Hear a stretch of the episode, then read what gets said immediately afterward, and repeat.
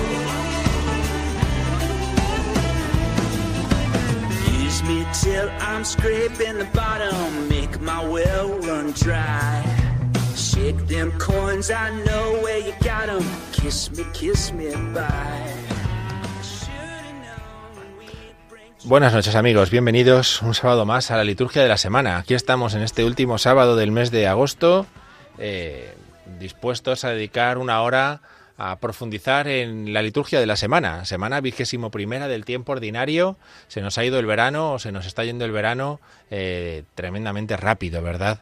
Eh, semana vigésimo primera del tiempo ordinario, en la que nos vamos a dedicar en este domingo a entrar en ese misterio que es cómo el Señor eh, nos va guiando, nos va enseñando, y hoy lo va a hacer eh, pues con, Pedro como elegido suyo para ser eh, el primero de los apóstoles, ¿no? La cabeza, el que se encargue de cuidar del grupo de los que él ha llamado para que sean sus seguidores. Este es el Evangelio del domingo y este precioso Evangelio que vamos a escuchar pues nos eh, prepara para una semana y un camino de seguimiento del Señor lleno de problemas, ¿verdad? Porque el Señor eh, llena de problemas nuestra vida, pero bueno, estamos para eso, para afrontarlos con la fe en Cristo, con la fe en el Señor que nos va llevando a toda la Iglesia hacia la vida eterna, ¿no? Bueno, pues este es el camino que nosotros hacemos. Vamos a dedicar en nuestro programa de hoy, aquí en la liturgia de la semana, este programa de esta noche lo vamos a dedicar en primer lugar a hacer el recorrido por la liturgia de toda esta semana. Eh, hemos tenido estas últimas semanas gran cantidad de fiestas, solemnidades, memorias. Bueno, pues ese camino lo vamos a ver ahora también esta semana vigésimo primera del tiempo ordinario, en la que también vamos a encontrarnos con algunas memorias de gran importancia al principio, luego ya todo será tiempo verde, días feriales. eh, hasta el domingo que viene, ¿no? Eh, y después, después lo que haremos será dedicarnos a ese tema que empezamos la semana pasada, que se nos quedó ahí un poco colgado el tema de los ritos. Hicimos una introducción, pero luego alguna gente me ha dicho a lo largo de la semana, pero sigue con eso, porque es que lo has dejado ahí, en, en, te has quedado en el siglo IV y no sabemos de dónde sale todo lo que tenemos después. Bueno, pues ahora nos vamos a dedicar en este programa tranquilamente a, a hablar un poquito de los ritos de la Iglesia, ¿no? Eh, a partir de, ya del momento de la expansión que supone eh, el cristianismo como religión oficial del imperio y a partir de ese momento del siglo IV, pues ah, vamos a hablar un poquito de los ritos de la Iglesia. Este va a ser el programa que tenemos hoy, este es el programa que nosotros vamos a, a dedicar en este rato aquí en Radio María en esta noche de, sábado 26 de agosto eh, del año 2023. Vamos a, por ello, vamos a escuchar un poquito de música. Seguimos aquí en Radio María. Muchas gracias a todos por quedarse esta hora con nosotros eh, para aprender un poquito más acerca de la liturgia de la semana.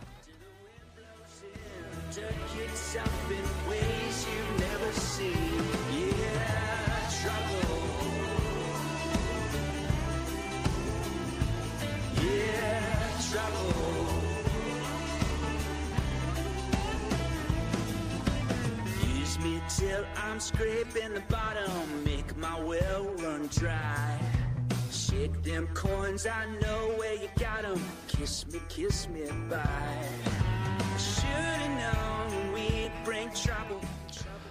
Domingo vigésimo primero del tiempo ordinario, domingo vigésimo primero del ciclo verde, del ciclo de Mateo, del ciclo A en el que nos encontramos. Y por lo tanto mm, domingo vigésimo primero en este camino de seguimiento del Señor en el que buscamos aprender de Él cada domingo y, y- y cada día. Este camino que nos va a llegar hasta el Adviento, ¿verdad? Bueno, pues aquí estamos. Vigésimo primer domingo del tiempo ordinario. Si ya han estado en misa esta tarde, eh, si ya han, estado, en misa esta tarde, eh, se habrán encontrado con que en el camino de seguimiento del Señor, igual que Él tiene momentos públicos, momentos en los que la gente le pregunta, Él eh, forma, educa a la gente, también hay momentos eh, más privados, más con los suyos, ¿verdad? El Evangelio de hoy, de este domingo, es uno de esos.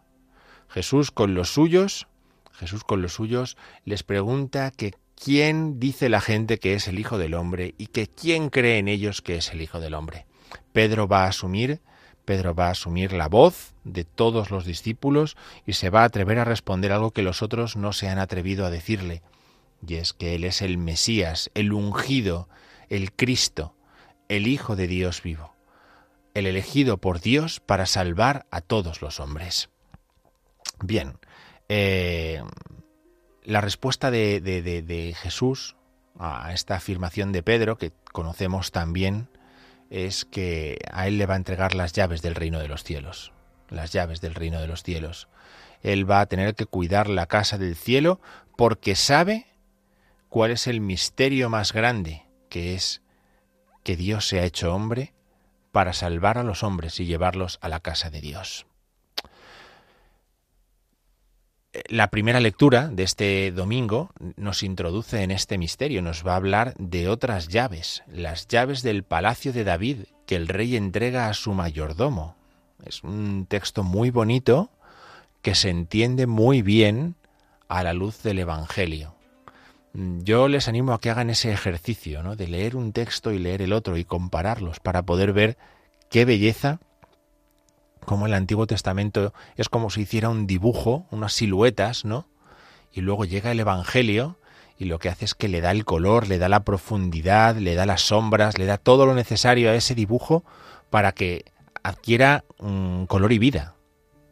Esto es lo que nosotros vamos a escuchar en, en- la primera lectura y en el Evangelio del domingo eh, de mañana, eh, mañana domingo 27 de agosto. Eh, es un- una lectura preciosa, pero es mucho más bonita si se enmarca bien con la primera lectura y si se enmarca bien con el Salmo responsorial. Señor, la casa esta que nos das es tan bonita que no queremos que abandones la obra de tus manos. Tu misericordia es eterna. Nos abres las puertas de tu casa. No se te ocurra cerrarlas, no se te ocurra echarnos de aquí, porque no hay nada comparable con esto. Entonces, esta es, esta es la, idea del Salmo. Ahora que nos abres las puertas por tu misericordia para que entremos en tu casa, por favor, déjanos en ella. Déjanos en ella, ¿no? Es un- una preciosa forma de explicarnos eh, el misterio de la salvación. La segunda lectura, la carta a los romanos, nos ofrece unos versículos breves, eh, breves, eh, en los que San Pablo explica, ya venimos escuchando la carta a los romanos, ¿verdad? Todas estas semanas últimas, San Pablo explica eh, que el fundamento de todo está en Cristo.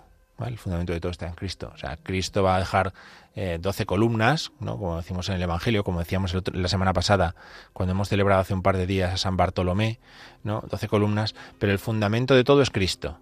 ¿No? Cristo va a poner a Pedro eh, con las llavecitas en la mano, pero él es él es la casa, él es el dueño de la casa y él es la casa, ¿no? Donde nosotros vamos a ir, ¿no? Entonces todo eh, tiene su fundamento en Cristo.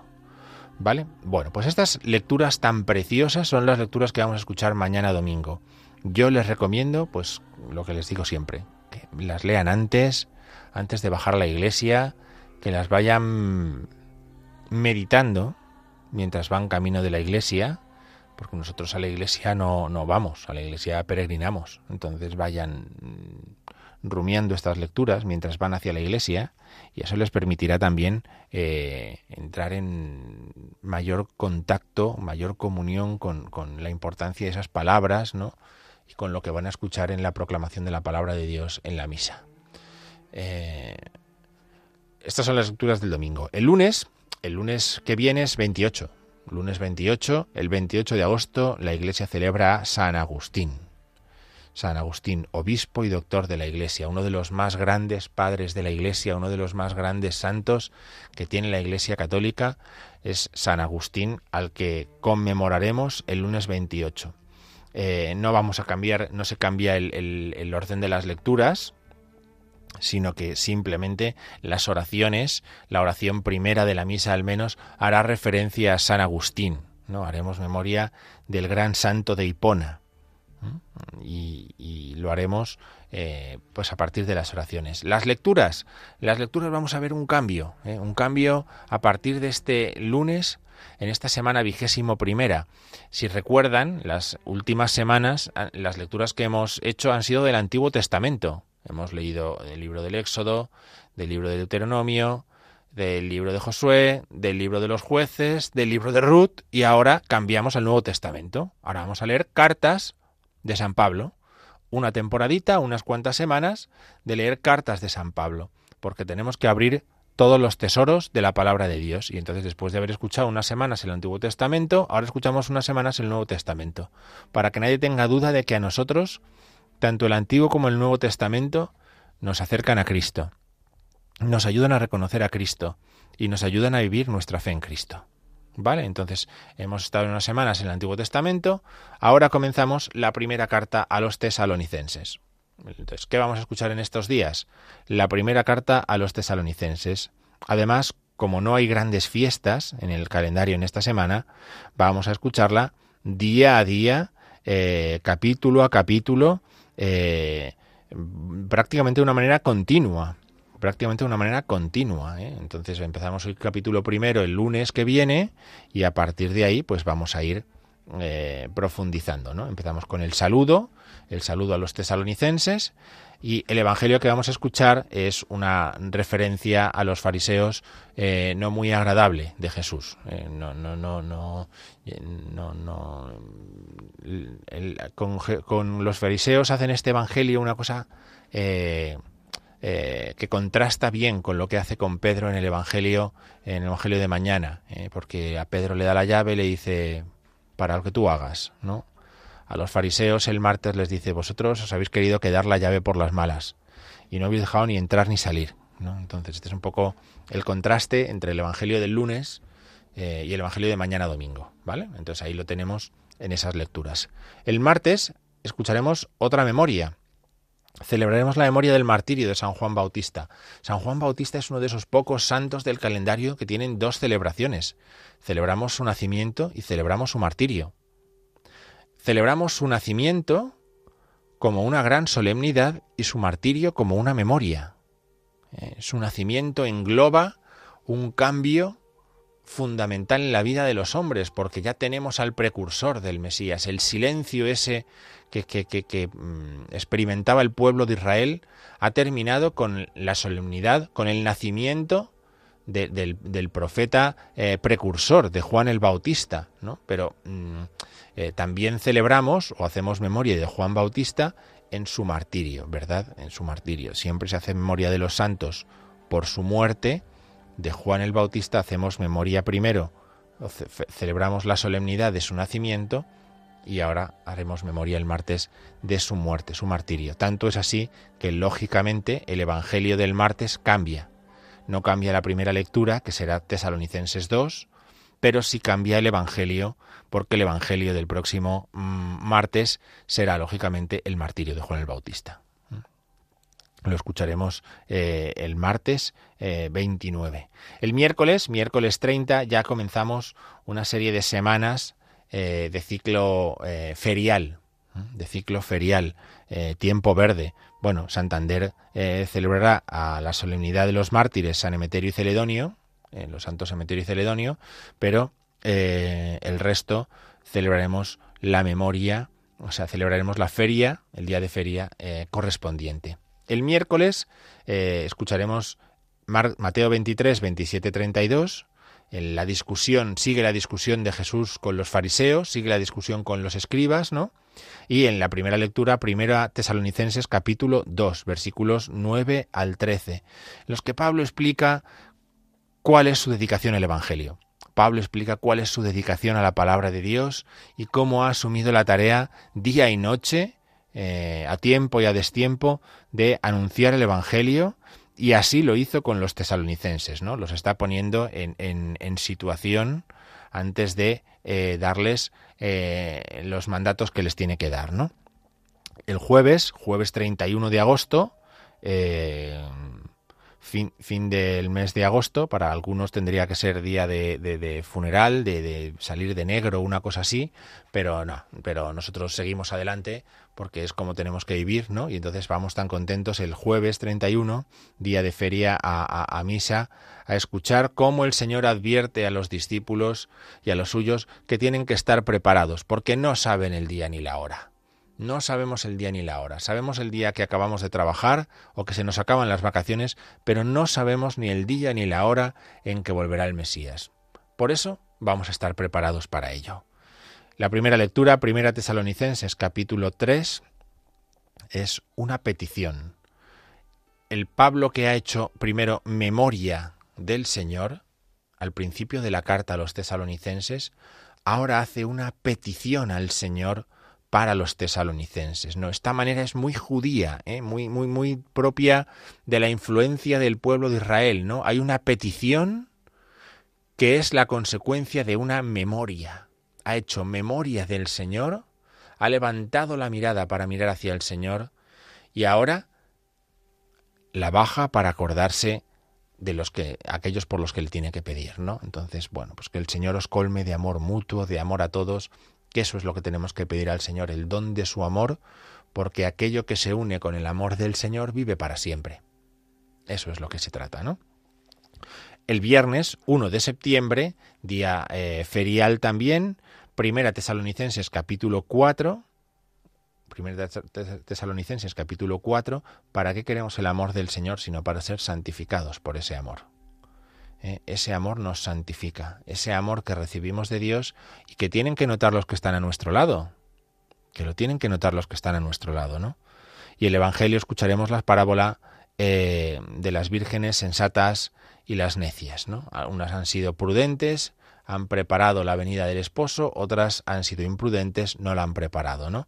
Por eso a nosotros el Señor nos advertía eh, con la lectura del jueves, vosotros estad preparados que no sabéis el día ni la hora. Y el sábado, el sábado cerramos la semana vigésimo primera del tiempo ordinario, eh, es un día de feria, siempre recomendamos aquí en la liturgia de la semana que cuando un sábado sea día ferial, que hagamos memoria de la Virgen.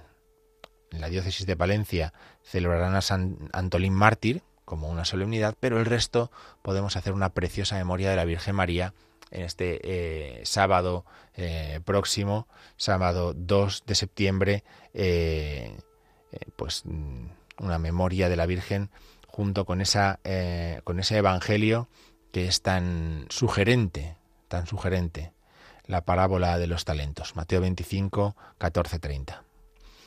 Hasta ahí llegaremos. Hasta ahí llega nuestra semana vigésimo primera del tiempo, del tiempo eh, ordinario en el que nos encontramos. Es una semana muy bonita, que empieza con un evangelio precioso, el encuentro de Pedro, la, la, confesión de fe de Pedro ante Jesús, y a partir de ahí, pues la, la semana nos va a ir llevando por las enseñanzas del Señor que son una invitación a estar despiertos, a estar preparados, a estar atentos a lo que el Señor nos va pidiendo ¿eh? porque no sabemos ni el día ni la hora.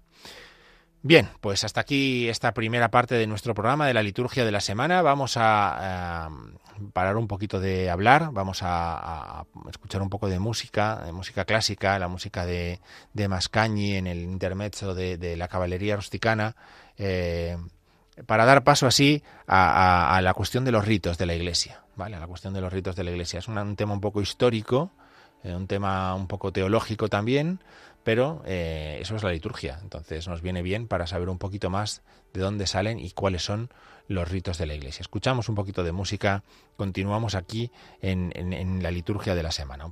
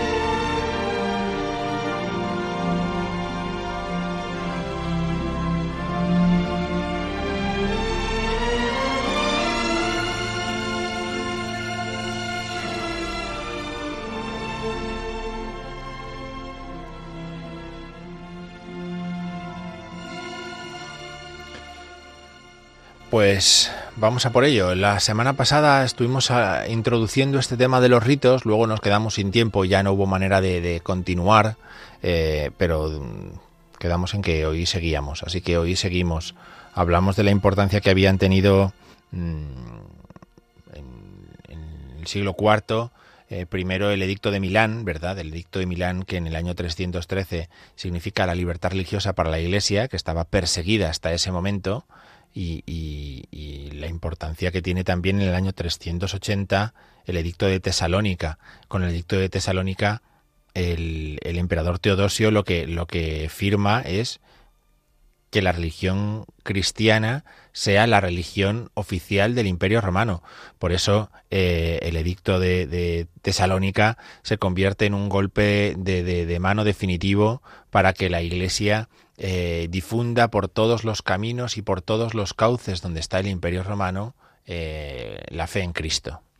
Eh, a partir de aquí, pues esa difusión del cristianismo, esa celebración, en la celebración de la fe que va unida a, la palabra que se anuncia, pues ya no es algo oculto, ya no es algo furtivo, ya no es algo que tenga que estar escondido, sino que van a empezar a surgir grandes lugares de celebración de la fe grandes basílicas, grandes lugares en los que los cristianos se van a reunir para festejar aquello que hasta ahora han tenido que hacer de una manera escondida.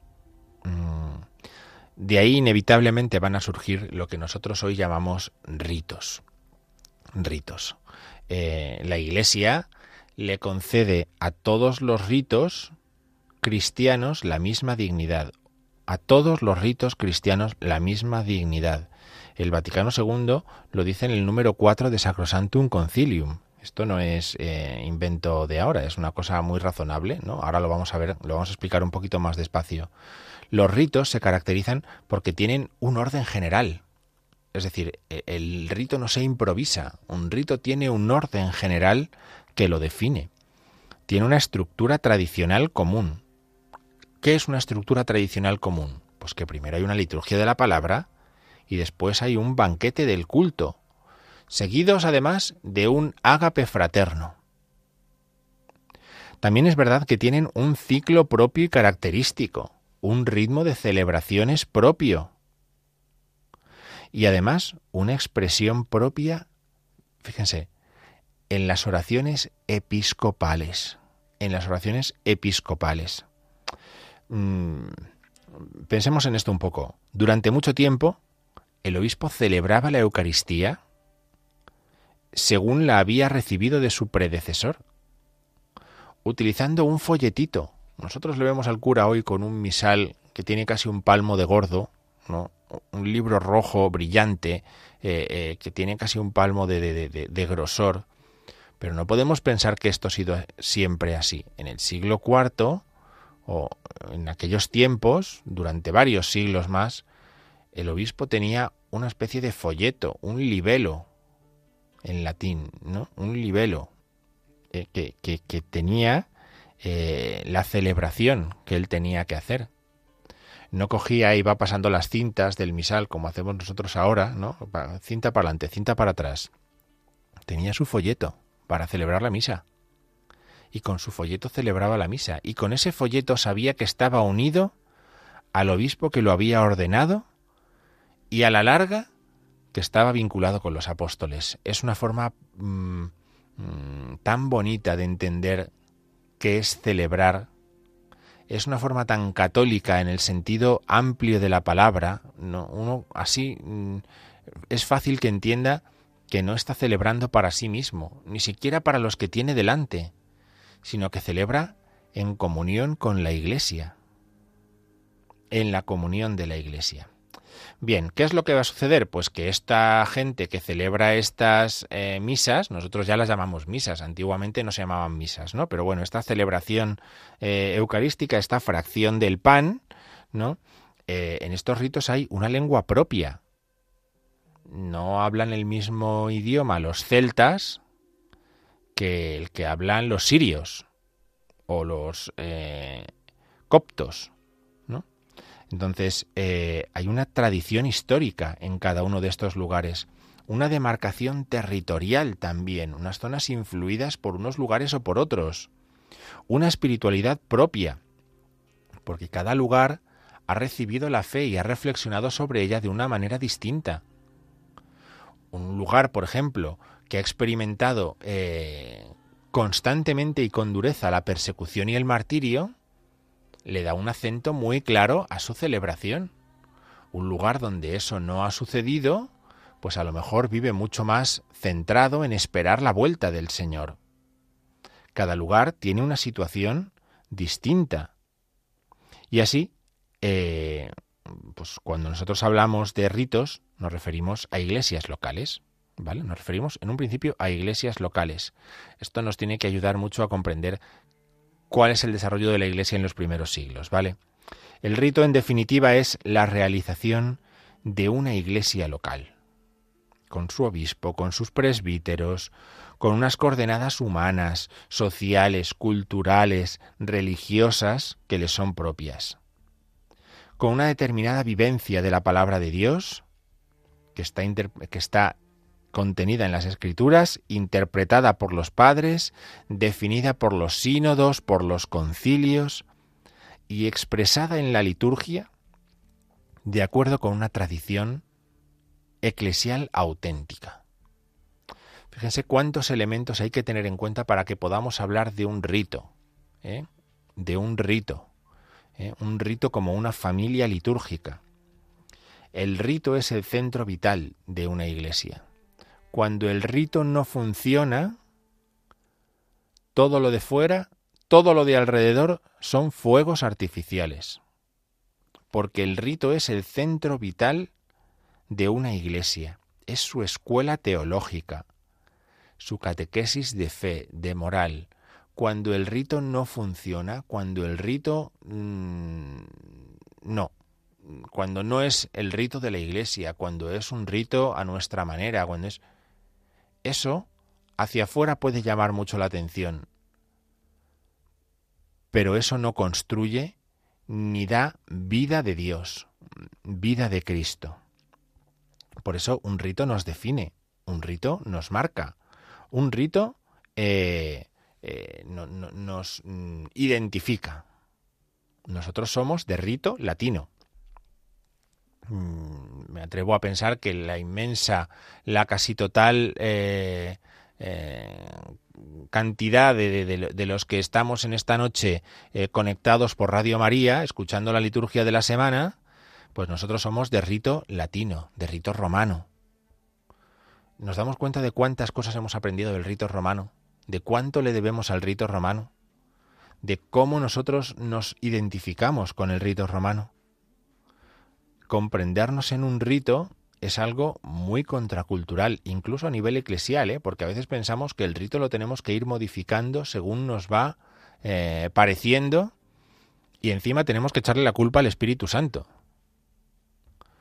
los ritos mm, no los decidimos a nuestro gusto. Los ritos no los mm, elegimos o los hacemos o los creamos nosotros a nuestro gusto. Nosotros somos en un rito, que es distinto. Yo soy en un rito. Esa es la tierra en la que yo crezco. No me la doy yo a mí mismo. Ahí creo y ahí crezco. Y ahí está la Iglesia. Y ahí se fortalece la unidad de la Iglesia. Los ritos son buenos.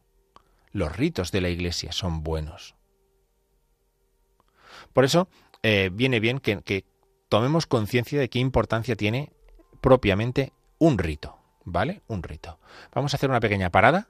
Seguimos eh, hablando de, de, todo esto de los ritos. Vamos a escuchar un canto antiguo, el fosilarión, fosilarión o luz gozosa en griego, o luz gozosa, nosotros lo tenemos claramente asociado con la vigilia pascual, o luz gozosa, de la santa gloria del Padre Celeste e Inmortal.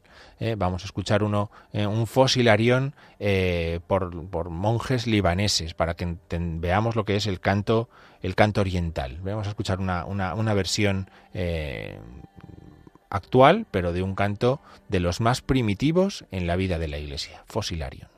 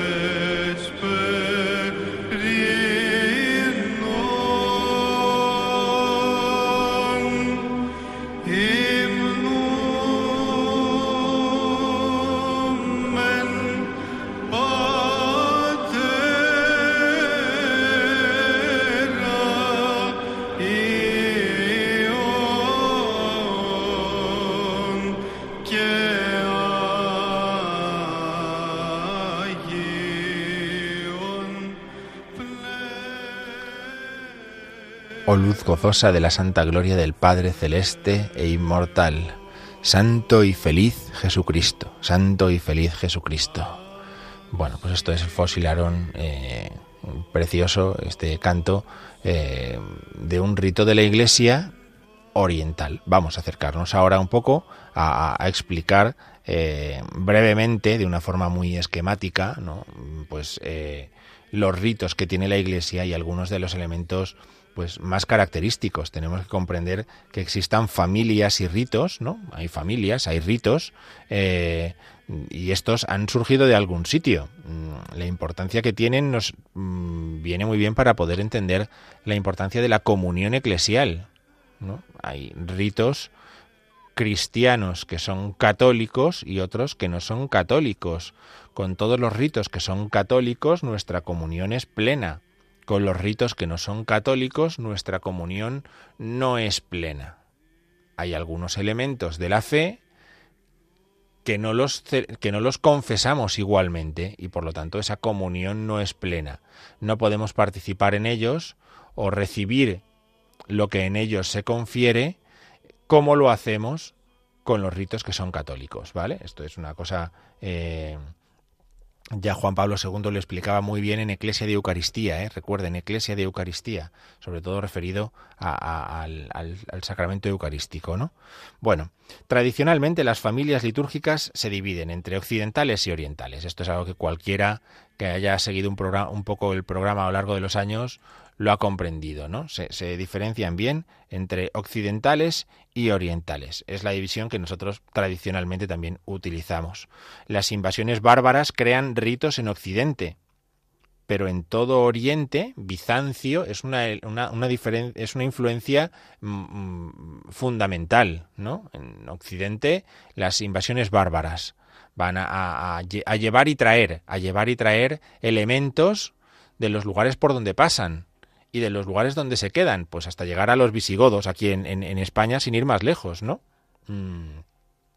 Pero, en, pero en Oriente, Bizancio, Constantinopla, Estambul, ¿no? Para que situemos qué es Bizancio. Bizancio es el Estambul de hoy, ¿no? ¿Eh? Pues eh, aquello eh, tiene una gran influencia que va a llegar también al, al occidente cristiano. ¿Por qué? Porque, porque Occidente va a mandar gente a estudiar a Bizancio y lo que estudia en Bizancio se lo trae al occidente, de tal manera que nos permite saber de qué forma se celebra y se vive la fe en muchos sitios, ¿no? Bien, para que comprendamos bien la influencia eh, de, de, los ritos, tenemos que entender que en la historia de la Iglesia se han dado sedes patriarcales, patriarcados, patriarcados, es decir, lugares que por un determinado motivo que ahora vamos a ver han tenido una gran influencia en los lugares de sus alrededores. Mm, la división tradicional habla de una pentarquía. Cinco sedes. Penta, ¿no? Penta, pentos, cinco. Cinco. Cinco eh, lugares de gobierno. ¿eh? Cinco mm, sedes desde las que se gobernaba, por así decirlo, o se influía especialmente en, la iglesia. ¿eh? Si, si extendemos delante de nosotros nuestra mano, nuestra mano, ¿eh? pues mm, el dedo gordo podría ser una sede en Occidente y los otros cuatro dedos serían eh, cuatro sedes en Oriente. ¿Vale? Sí, para que nos hagamos una idea, es una, una, tontería muy gráfica, pero que nos sirve muy bien para recordar la pentarquía, las cinco sedes, ¿no? La de Occidente sería, el dedo gordo sería Roma, ¿verdad? La sede de Pedro más aún después de haber escuchado el Evangelio de mañana domingo, ¿no? Hay otras ciudades alrededor de Roma en, en que, que, son influyentes también en Occidente, pero no alcanzan nunca la sede de Pedro. Ahí está Rávena, al norte de Italia, Arles, en, la costa azul, está Cartago, al norte de África, o está Toledo, en el centro de la península. Estas van a influir en ritos occidentales, pero Roma es la sede de Pedro y de sus sucesores, por lo que es la sede por excelencia de la Iglesia en Occidente. Vamos a encontrar, como decíamos, esas otras ciudades que van a hacer que haya una liturgia africana en todo el norte de África. Piensen qué importante es la Iglesia en los primeros siglos en el norte de África. Allí hay una vía romana que facilita mucho la comunicación del Evangelio. ¿Cuál es el santo que vamos a celebrar el lunes? San Agustín de Hipona, uno de los grandes padres de la Iglesia africana, junto con eh, San Cipriano de Cartago, seguramente. Pero además encontramos la iglesia celta, la iglesia eh, galicana, pues lo que decíamos, Arlés, Marsella, eh, toda, esa, toda esa región del norte de, no, del norte no, del, del este de, Francia, eh, toda la provincia galicana que va a bajar hasta España. La influencia de Arles en España es muy grande, muy grande, ¿no? tenemos la influencia de la diócesis de Milán, que crea con San Ambrosio una liturgia propia, una liturgia que se enfrenta a Arrio y a la herejía arriana y que eso la hace todavía más fuerte y le hace una influencia para los alrededores.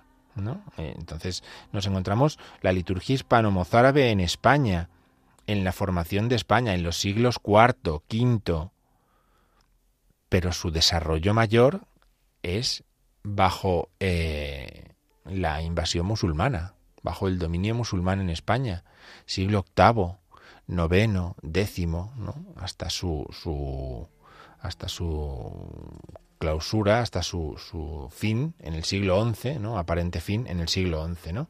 Bueno, nos encontramos en Oriente, sin embargo, con cuatro sedes. Pensemos en Jerusalén, Jerusalén, el lugar donde el Señor vive, muere y resucita. Jerusalén es la cuna de todas las liturgias, porque ahí están todos los lugares que el Señor recorrió. Entonces, claro, todos esos lugares dan origen a una serie de celebraciones propias que luego se van a querer imitar. Todo el mundo quiere hacer lo que se hace en Jerusalén, porque Jerusalén es donde el Señor predicó, donde el Señor vivió, donde curó, donde murió, donde apareció resucitado.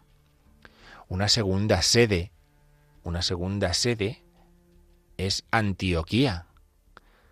Pedro, el mismo Pedro, fue jefe en la iglesia de Antioquía, el lugar donde por primera vez se llama a los discípulos de Cristo cristianos, es decir, como una religión propia. Antioquía por su lugar en el Mediterráneo, en Turquía, es donde Pablo también empieza la predicación del Evangelio.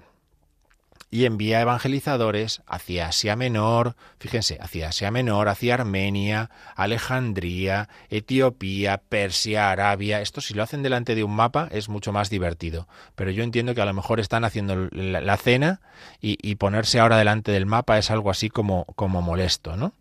Bien, ¿qué significa esto? Pues que todas esas iglesias, cuando arraiguen, todas esas iglesias que estamos diciendo, todas van a depender, van a tener una influencia con Antioquía y con lo que se haga en Antioquía, porque han nacido de Antioquía. En tercer lugar, la sede de referencia en Oriente, como decíamos, es Constantinopla, la antigua Bizancio, por su importancia cultural, social, desde allí van a salir evangelizadores hacia el Ponto, hacia Tracia, hacia Siria, Palestina, el Sinaí, Alejandría. ¿Ven cómo van entrando en África? ¿Ven cómo van entrando también eh, eh, eh, por toda esa zona? Pero además hay una otra cuarta sede en el Oriente Cristiano, Alejandría. Desde Alejandría el Evangelio se predica a todo el norte de África. Egipto, Libia, Etiopía. ¿Ven? Fíjense, cada una de estas sedes, las cinco sedes que hemos dicho, va a tener una gran influencia en un montón de comunidades a su alrededor. De por sí. Pero cuanto mayor sea el movimiento entre unos lugares y otros, mayor es la influencia de unas en otras. No hay una liturgia pura que no esté influida por ninguna otra porque los movimientos, los viajes son cada vez más comunes. La formación fuera, el deseo de vivir la experiencia de la fe en otros lugares, de conocer, pues todo eso va a suponer una comunicación. Así que en Oriente, por reducir a partir de estas cuatro sedes, podríamos decir que van vamos a tener dos grandes familias, ¿vale? De todas estas sedes hay dos grandes familias de ritos. Unas son las que tienen origen en Antioquía o Siria, y otras son las que tienen su origen en Alejandría, es decir, unas van más hacia el norte, ¿no? Otras van más hacia el sur, para que podamos situarnos un poquito. Y a partir de ahí se desarrollan todas. Les voy a dar una lista, les voy a leer unas cuantas para que vean lo que hay, no para que se las aprendan. Pero fíjense, las de origen siro-antioqueno, las que estarían más eh, en, los lugares eh, de, Siria, de, Turquía, todas esas, ¿no? Pues ahí están sirio-occidentales, sirio-orientales, bizantinas, armenias. Y entre las alejandrinas estarían la copta, es decir, la de Egipto, los coptos son los cristianos de Egipto, y los etíopes. Entre las que son sirias y occidentales, pues ahí hay antioquenas, jacobitas, maronitas, eh, luego están eh, iglesias separadas del catolicismo, eh, las nestorianas, las malabares, y luego dentro de las bizantinas, de las que proceden de Bizancio, pues hay muchísimas iglesias nacionales, griega, rumana, albanesa, melquita, georgiana, eslava, seguro que algunos de estos nombres sí les suenan, otros pues lo normal es que no. Pero para que vean, todo esto nos sirve para tomar conciencia de que los ritos están marcados por estilos geográficos evidentes. La localización, un idioma, un tiempo de origen, ¿no? ¿Cuándo surgen? ¿Cuándo surgen? ¿Cuál ha sido el movimiento que ha habido entre ellas, no? Hay cuestiones teológicas que influyen cristológicas. Las hay, como decíamos, que confiesan la ortodoxia de la fe, pero las hay que no. Las hay que confiesan en Cristo una naturaleza en vez de dos, pues nosotros no podemos estar en plena comunión con esa iglesia. Las hay que son nestorianas, es decir, que dicen, no, Cristo son dos personas, pues eso no es lo que nosotros confesamos. Tenemos que tener también en cuenta la importancia que tiene el árabe, una lengua cristiana, empleada en muchos ritos. Todos los que están influidos por Siria son ritos cristianos en árabe. Pero que también entra en la liturgia en dónde? En España. Bien, por eso, mm, como vemos, hay muchos elementos y gran cantidad de ritos. Gran cantidad de ritos. Podríamos eh, concluir esta parte explicando un poquito qué importancia tiene el origen. Vemos el origen de las iglesias y de los ritos. Yo no me saco un rito de la manga. ¿Eh? Segundo lugar, el contenido. El contenido de cada uno de esos ritos tienen matices y elementos propios. En tercer lugar, hay un inmenso, un inmenso e inabarcable misterio que es buscar ofrecer esto a todos los hombres. Y en cuarto lugar, cómo cada comunidad, cómo cada uno de estas familias ha entendido Fíjense, haced esto en memoria mía. Qué bonito es eso. Haced esto en memoria mía. Nosotros lo hemos comprendido así. Y el tiempo, la historia, los siglos, nuestra familia, nuestro idioma, nos ha hecho entenderlo de esta manera. Es mm, sencillo, es sencillo, pero es a la vez un profundo misterio, un profundo misterio eh, todo esto. Eh, escuchamos un poquito de, música, vamos a escuchar un canto de la música hispana, Pacem ando bobis, ¿no? el canto de la paz, ¿no? el canto de la paz, lo vamos a escuchar y, continuamos eh, para concluir un poco esta explicación de los ritos eh, aquí en la liturgia de la semana.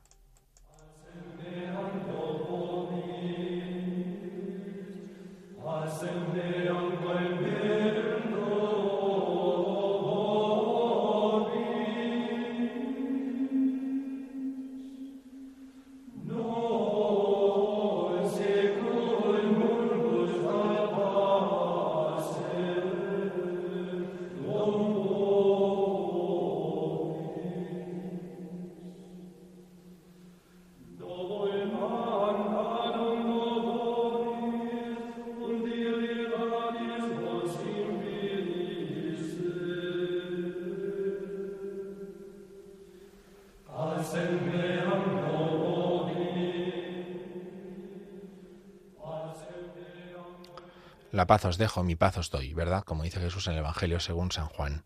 Nos viene muy bien eh, concluir con este canto para mm, poder acabar toda esta reflexión, toda esta reflexión sobre los ritos, con unas conclusiones muy básicas. Tenemos que tener en cuenta que la Eucaristía, por hablar del sacramento principal, crea comunión, pero requiere comunión.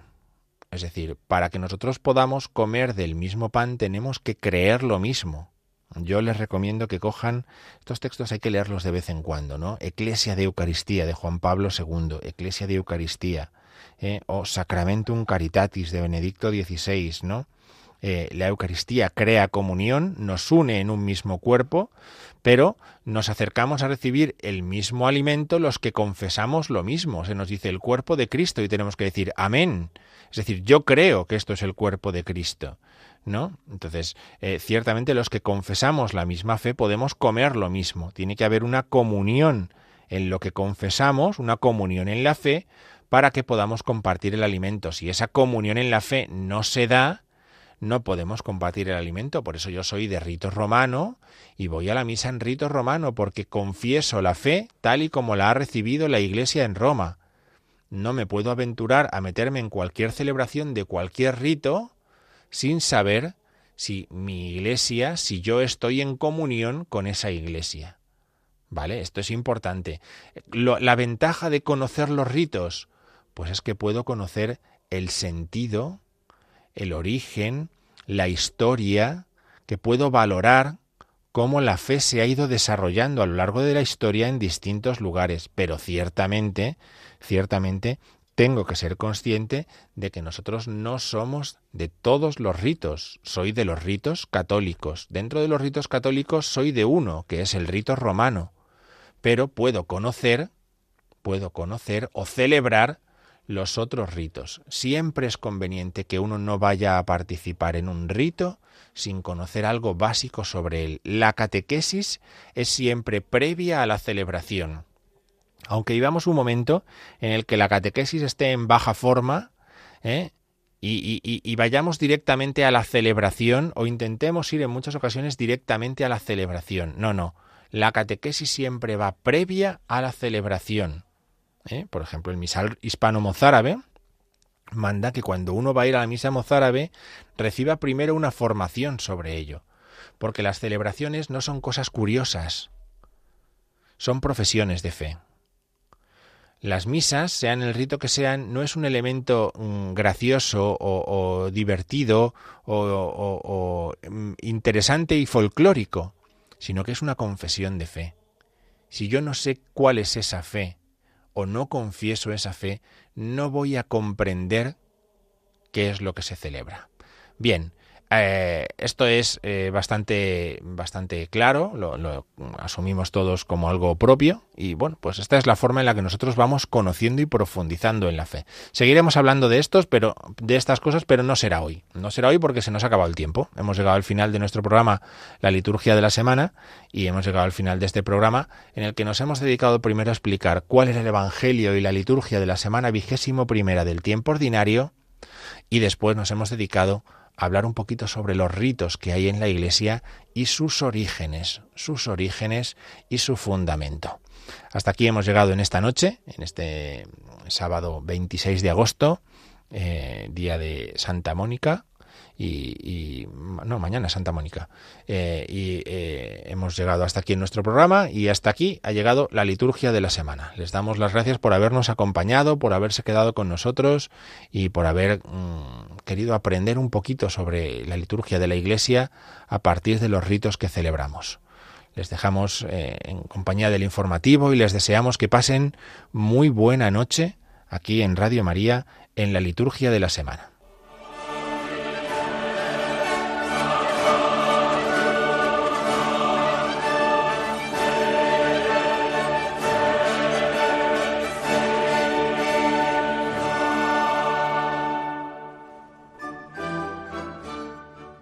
Han escuchado la liturgia de la semana con el padre Diego Figueroa.